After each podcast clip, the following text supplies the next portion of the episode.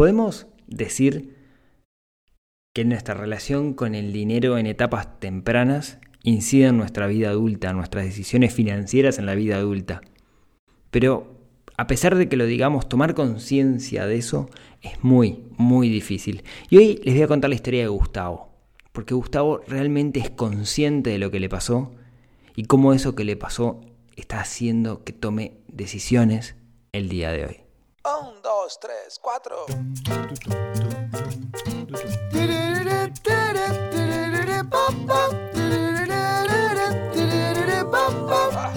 Neurona financiera, neurona financiera, neurona financiera, neurona financiera.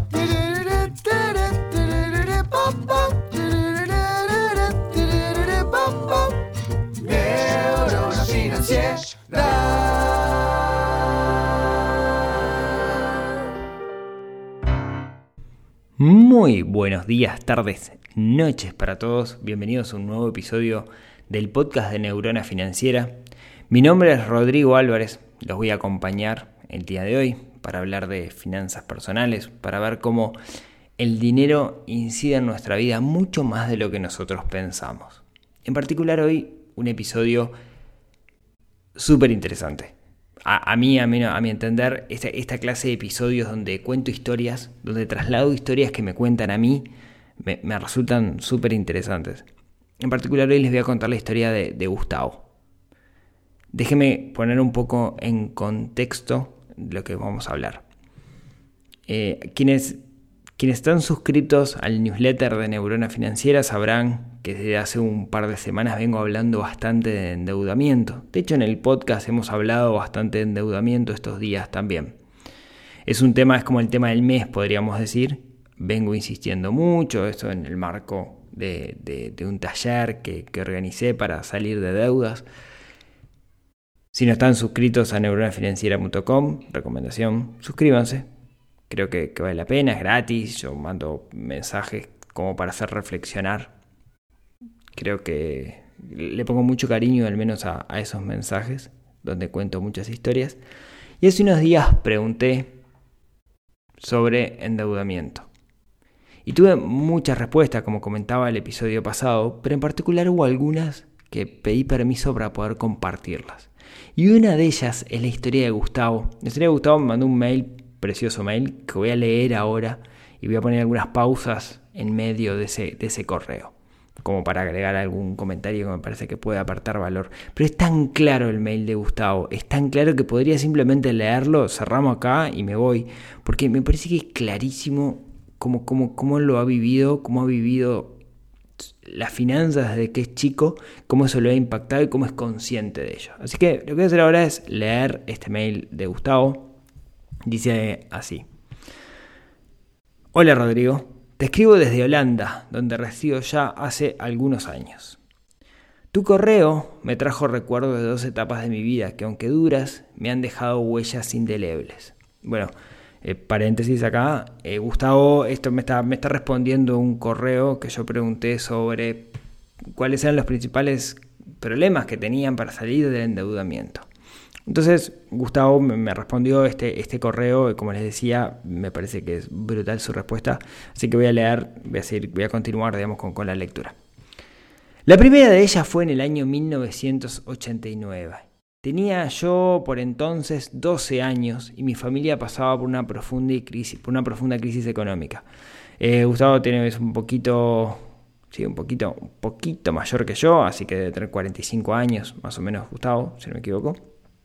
Dice, yo soy colombiano y por esos años una mezcla de corrupción, violencia e inestabilidad económica se cernía sobre el país.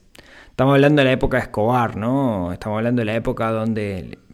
Estamos hablando de la época de Escobar y estamos hablando de la época de la FARC, digamos. O sea, una época bastante complicada para, para, Colombia. Alguna vez estuve en Bogotá, me acuerdo que salimos, fuimos a ver una empresa y, y me dijo, quien, quien me acompañaba, recuerdo que me dijo, eh, aquí antes no se podía llegar porque estaba la guerrilla. ¿sí? Van a ver que eso es, sumamente relevante en esta historia que nos está contando Gustavo. Hacía apenas dos años que mis padres, en una muestra de arrojo y valentía, habían decidido dar un vuelco a la economía familiar. Hasta entonces habíamos vivido con más holgura que desasosiego de un rentable negocio de abarrotes en un pueblo turístico. Eran los años de la bonanza, aquellos donde el dinero flotaba en el aire y nadie entendía muy bien de dónde venía o a dónde se iba. Tampoco se tenía la dimensión de lo anormal de la situación y nadie hacía planes de jubilación o siquiera el ahorro. Simplemente se era feliz. Esto, acá paréntesis, ¿no? E, e, es bastante normal, ¿no? Momentos de, de holgura económica, siempre la economía es cíclica. Podemos imaginarnos que es como, como un serrucho, ¿no? Si lo graficamos de cierto momento. Estamos arriba, estamos abajo, estamos arriba, estamos abajo es difícil que sea como estable. Momentos donde va bien, después momentos donde va mal, depende mucho de, las políticas económicas del partido de gobierno, de lo que esté pasando en el mundo, ¿sí? de los precios de los commodities, en particular para los países de Latinoamérica, depende de muchas cosas. Y es súper normal que cuando nos va bien tengamos un cejo de optimismo y pensemos que siempre nos va a ir bien. Entonces, ¿Por qué vamos a pensar en que me tengo que preparar para el futuro si en el momento actual sale plata de las canillas? Si hablo el grifo y salen billetes. Estamos hablando de Colombia, 1989, eh, ¿no? Una época donde había mucho dinero producto del narco. No quiere decir que los padres de Gustavo fueran narcos, pero ese dinero baja, ¿sí?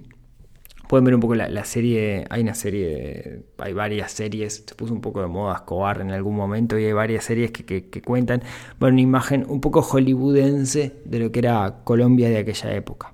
¿sí?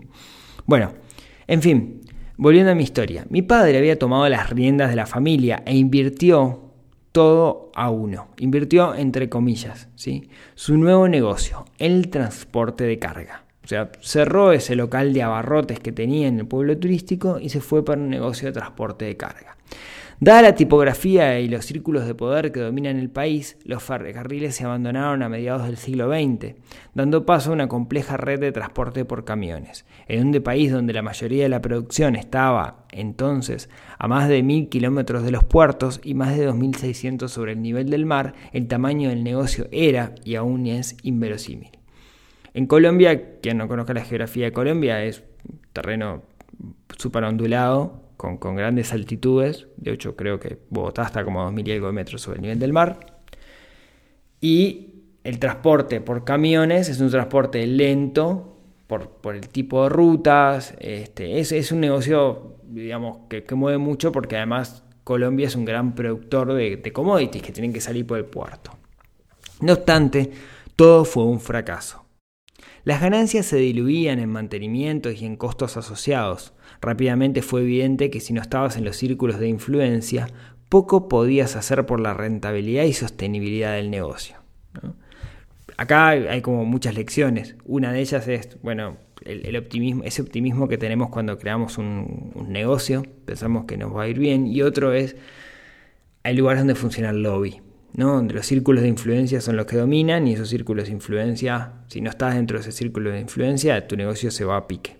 No puedes hacer un, business plan porque en realidad tenés factores exógenos que te hacen pelota al Excel. Ahogados por las deudas, mi padre dio otro paso osado y migramos a otra ciudad donde antiguos jefes suyos le dieron una nueva oportunidad y empezó una nueva carrera de maquinaria agroindustrial no obstante, los ingresos no eran suficientes y en esos días, a hurtadillas tras una cortina, vi a mis padres llorando por dinero. Este es un momento crucial en la vida de Gustavo, como vamos a ver ahora. ¿sí?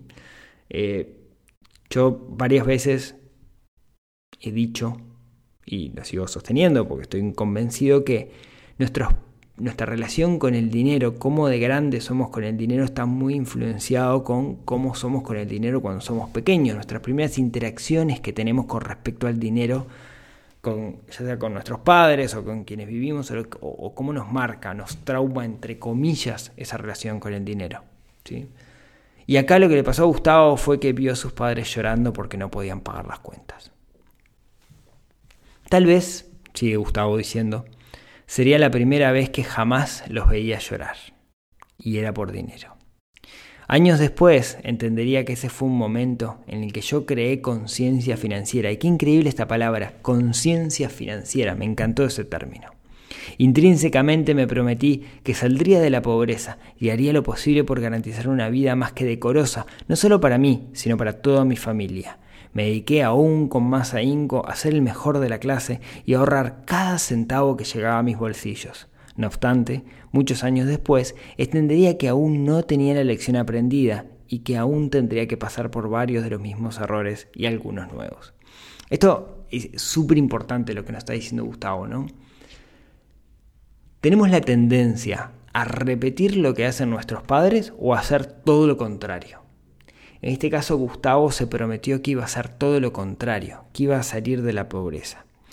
Sin conocer a Gustavo y sin haber hablado con él más que pedir la autorización para, para, para hablar de este tema en el podcast, yo me animaría a decir que durante mucho tiempo Gustavo pecó de que no disfrutaba pequeñas cosas de la vida por no gastar dinero no iba a comer afuera o cosas por el estilo. Me, animaría a decir que durante mucho tiempo cometió ese error. Bueno, ese error no, digamos.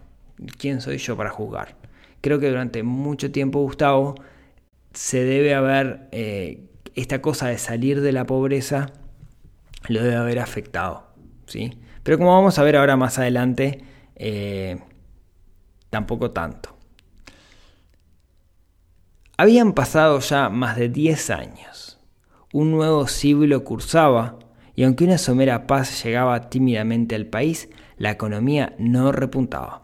Y es muy difícil sacar un país del atraso cuando por más de 50 años no se ha gastado los recursos de infraestructura y educación en seguridad pública y mucha corrupción. Eso es una gran realidad, ¿no? Lo que dice Gustavo es, claro, durante 50 años todos los recursos iban a luchar contra, contra la FARC y contra todos los líos internos que tenía Colombia y en particular luchar también contra, contra la corrupción. Eh, es, alguna vez me ha, pasado tener que participar en licitaciones en el Estado, contra, con el Estado en Colombia.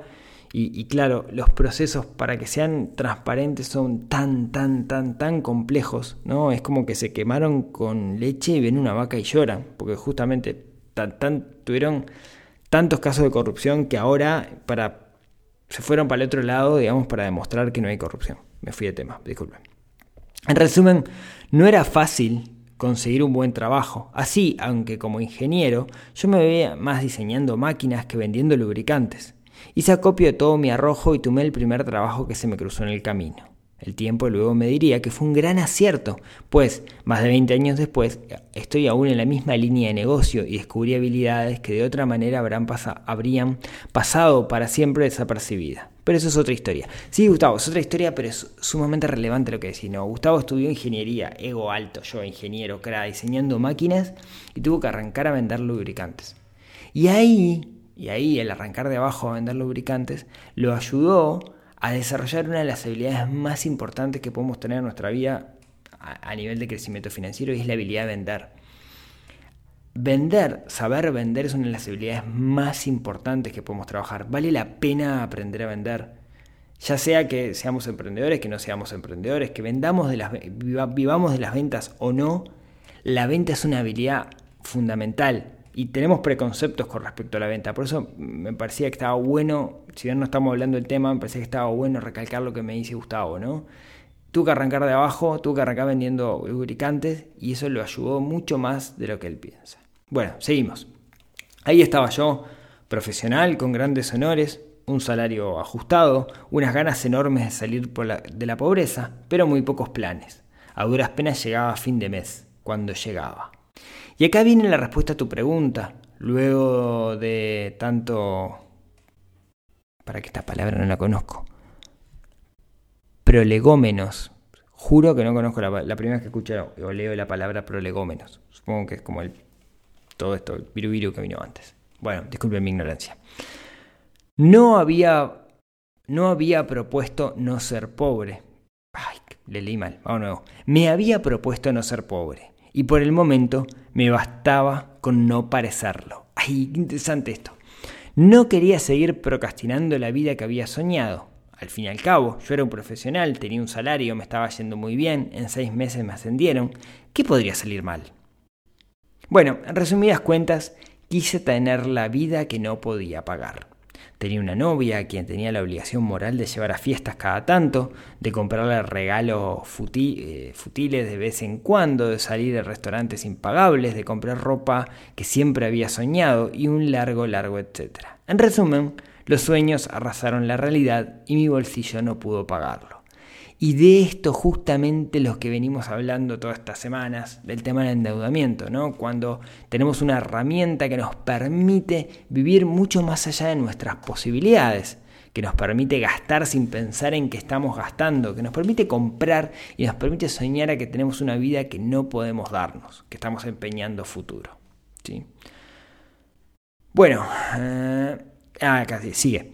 Cada vez el salario se me iba en pagar las tarjetas de crédito y aún así fui feliz cuando el banco se dieron cuenta de que pagaba a tiempo, me aumentaron el cupo y hasta me dieron más tarjetas y un crédito de consumo de libre inversión. No era consciente de que todo, todo lo que pagaba eran intereses. ¿no? De nuevo, le dieron una herramienta a Gustavo y como Gustavo era buen pagador, le dijeron, doble nada y le aumentaron esa herramienta, le dieron la posibilidad de que él comprara lo que quisiera como venía pagando bien y después vemos básicamente. ¿no? Y Gustavo usó esa, esa posibilidad.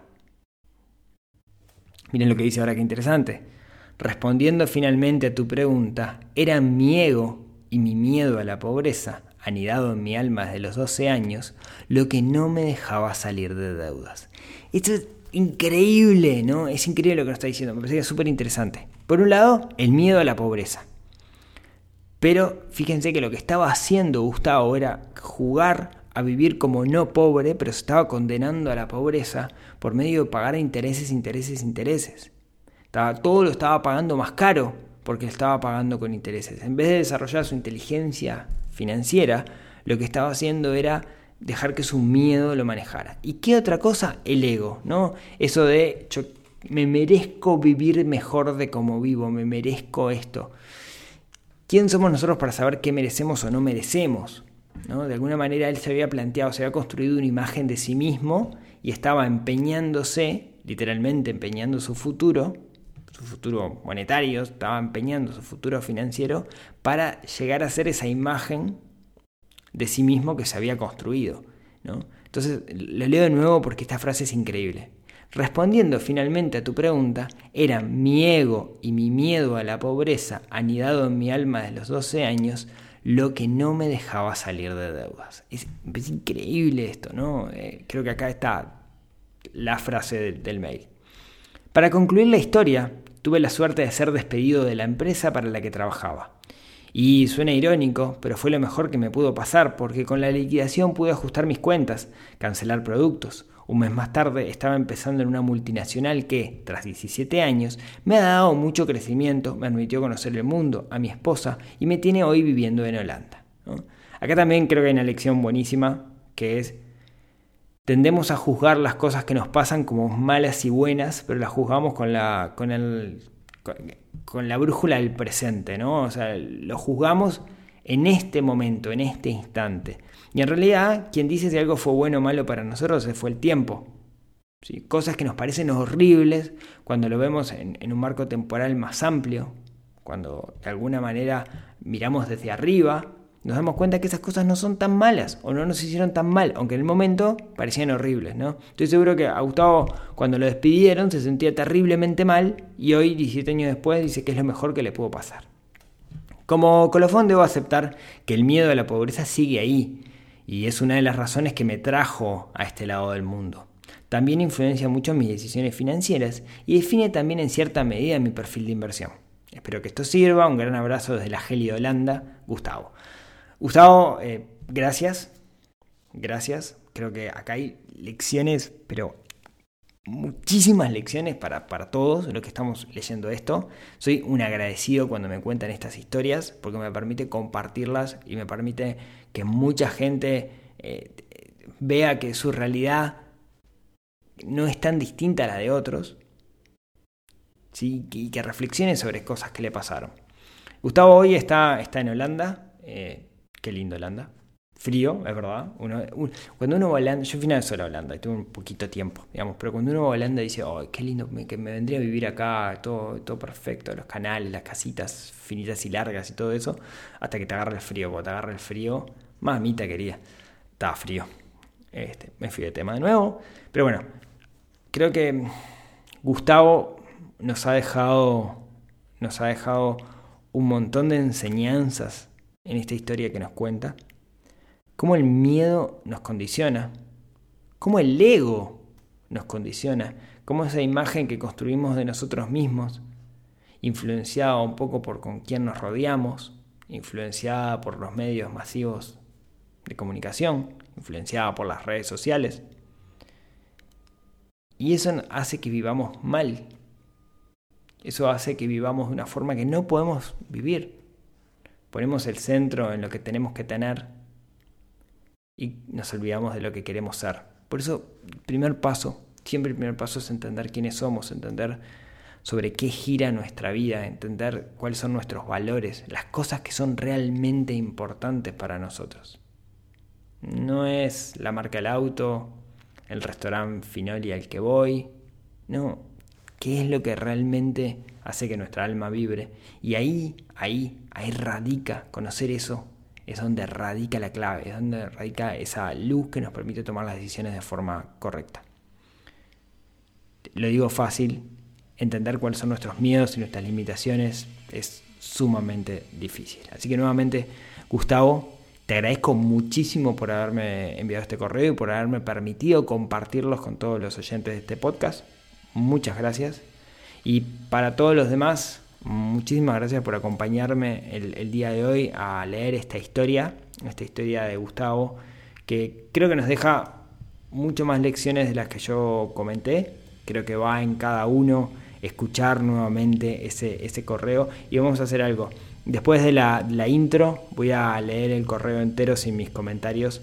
Después de la intro, no, después de que termine el podcast, les dejo ahí al final. Voy a leer el correo sin, sin comentarios para que ustedes puedan... Eh, obviar, digamos, todo lo que yo dije y sacar sus, sus propias conclusiones.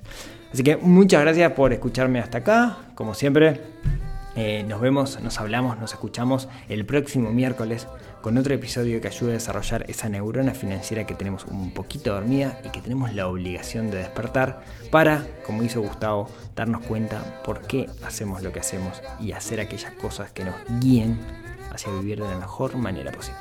Les mando un abrazo y nos vemos el próximo miércoles.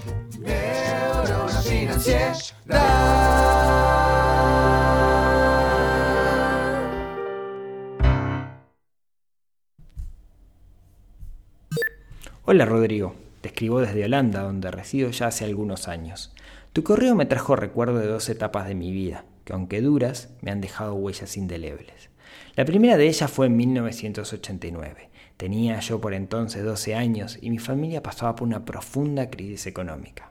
Yo soy colombiano y por esos años una mezcla de corrupción, violencia e inestabilidad económica se cernía sobre el país. Hacía apenas dos años que mis padres, en una muestra de arrojo y valentía, habían decidido dar un vuelco a la economía familiar. Hasta entonces habíamos vivido con más holgura que desasosiego de un rentable negocio de abarrotes en un pueblo turístico. Eran los años de la bonanza, aquellos donde el dinero flotaba en el aire y nadie entendía muy bien de dónde venía o a dónde se iba. Tampoco se tenía dimensión de lo normal de la situación y nadie hacía planes de jubilación o siquiera ahorro, simplemente se era feliz. En fin, volviendo a mi historia, mi padre había tomado las riendas de la familia e invirtió todo en uno. Su nuevo negocio, el transporte de carga.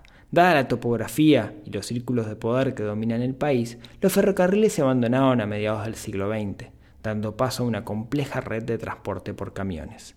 En un país donde la mayoría de la producción estaba entonces a más de mil kilómetros de los puertos y más de 2.600 sobre el nivel del mar, el tamaño del negocio era y aún es inverosímil. No obstante, todo fue un fracaso, las ganancias se diluían en mantenimientos y costos asociados. Rápidamente fue evidente que, si no estabas en los círculos de influencia, poco podías hacer por la rentabilidad y sostenibilidad del negocio. Ahogado por las deudas, mi padre dio otro paso osado y migramos a otra ciudad, donde antiguos jefes suyos le dieron una nueva oportunidad y empezó una carrera con maquinaria agroindustrial. No obstante, los ingresos no eran suficientes, y en esos días, a hurtadillas tras una cortina, vi a mis padres llorando por dinero. Tal vez sería la primera vez que jamás los veía llorar, y era por dinero.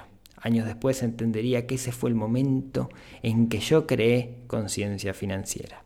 Intrínsecamente me prometí que saldría de la pobreza y haría lo posible por garantizar una vida más que decorosa, no solo para mí, sino para toda mi familia. Me dediqué, aún con más ahínco, a ser el mejor de la clase y ahorrar cada centavo que llegaba a mis bolsillos. No obstante, muchos años después, entendería que aún no tenía la lección aprendida y que aún tendría que pasar por varios de los mismos errores y algunos nuevos. Habían pasado ya más de 10 años, un nuevo siglo cursaba, y aunque una somera paz llegaba tímidamente al país, la economía no repuntaba.